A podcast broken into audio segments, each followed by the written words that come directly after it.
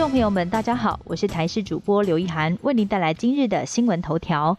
确诊康复者规划三十家整合门诊，感染新冠肺炎康复者可能有后遗症。是确诊者分布县市规划整合性照护门诊的相关办法，在昨天已经定好，预计会有三十家医院名额，在健保之外编列四点五亿元预算，可以提供大约一万两千人使用。日本边境新制度上路，但却没有承认台湾的小黄卡，关键就卡在于入境我国一律要检疫十四天。日方希望检疫措施强度能够对等，但是中央流行疫情指挥中心认为，我国疫情明显比日本缓和，所以暂时没有打算放宽对日本的检疫。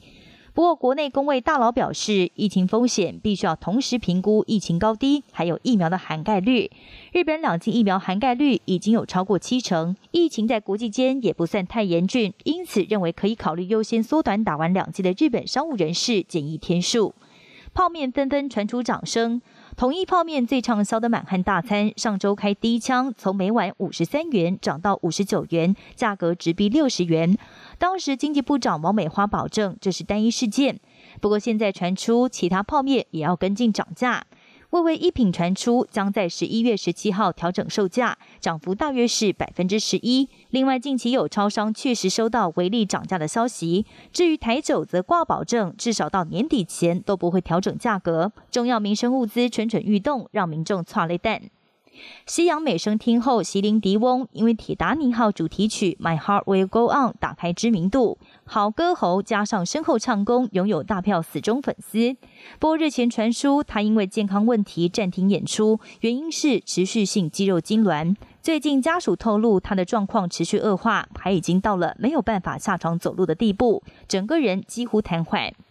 中国恒大集团倒债危机持续延烧，美国联准会一改先前保守态度，在八号警告美国金融市场未来可能会遭受到冲击。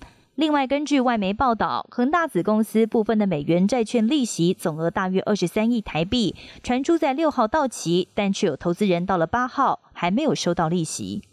美国药厂辉瑞已经请求美国食药局 FDA 扩大对第三剂新冠疫苗的使用授权，让全美十八岁以上成年人都能够接种。拜登政府一开始计划要让所有成年人施打第三剂，但今年九月份却被 FDA 疫苗顾问反对。当时专家认为健康成年人没有追加的必要。不过随着变种新冠肆虐，疫苗防护力又会随着时间减弱，让当局评估第三剂的必要性。最快在十一月二十五号感恩节前就会批准。以上新闻由台视新闻编辑播报，感谢您的收听。更多新闻内容，请锁定台视各节新闻以及台视新闻 YouTube 频道。